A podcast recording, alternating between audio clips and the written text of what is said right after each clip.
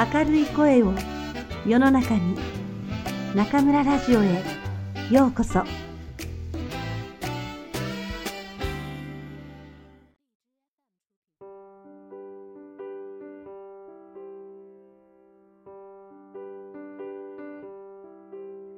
皆さんこんばんは。今夜も中村ラジオへようこそ。私は当ラジオ局のディスクジョッキー中村です。涼しくなりましたね。秋になると人はなぜか思慮深くなり、人生や自分自身について振り返ってみることが多くなりますね。そんな時は8月からお届けしている松浦弥太郎さんの文章がぴったりだと思います。前回のテーマは普通を抜け出す。普通という言葉や、それを無理強いする大人や社会に嫌悪感を抱いていた弥太郎さん。私も嫌悪感こそなかったものの、したいことと普通であることが一致しない一人でした。今回のおしゃべりでは、そんな私が書いた普通じゃない私をお届けします。ごく普通に生きているあなたの心のどこかにもきっと普通じゃない、普通になりきれない部分があるはずです。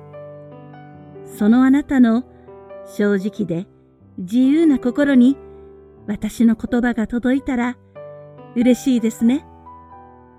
では、お聞きください。普通じゃない私。敬愛する松浦弥太郎さんは言う。普通という言葉ほど違和感を感じる言葉はないと。そうそう。本当にそう思う。自慢じゃないが、私は人から普通だと言われた試しがない。昔から個性的だねと言われて始まる評価は、面白いか変だよの二つに分かれ、だいたい変わってるねに落ち着く。変わっていると言われるからには、何かと比べて変わっているからなんだろうが、この何かが普通なんだろうか。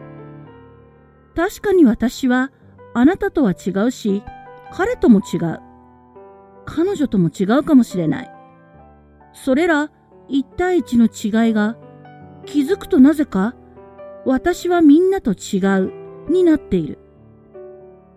本来ならば十人十色のはずなのに8人一色と、なぜか一塊になっている。いや、わざわざ一塊だと世の中に見せようとしているのかと思うほどだ。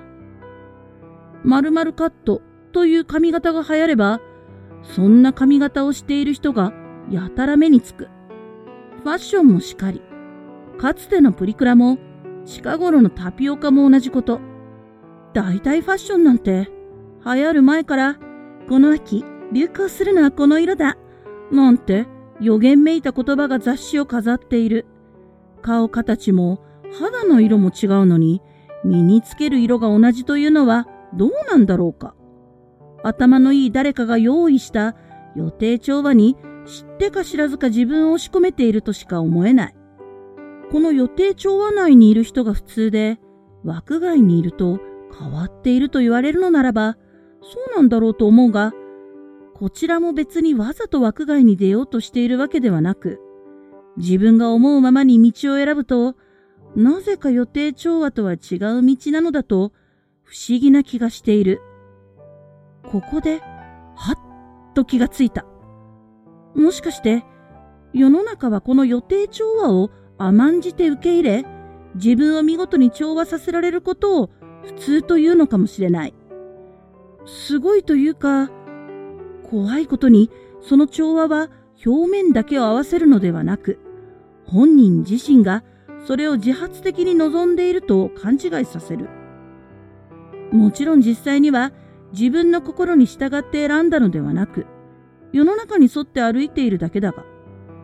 しかし、人生は小説よりきなり、往々にして予想外のことが起こり、決断を迫られることが多々ある。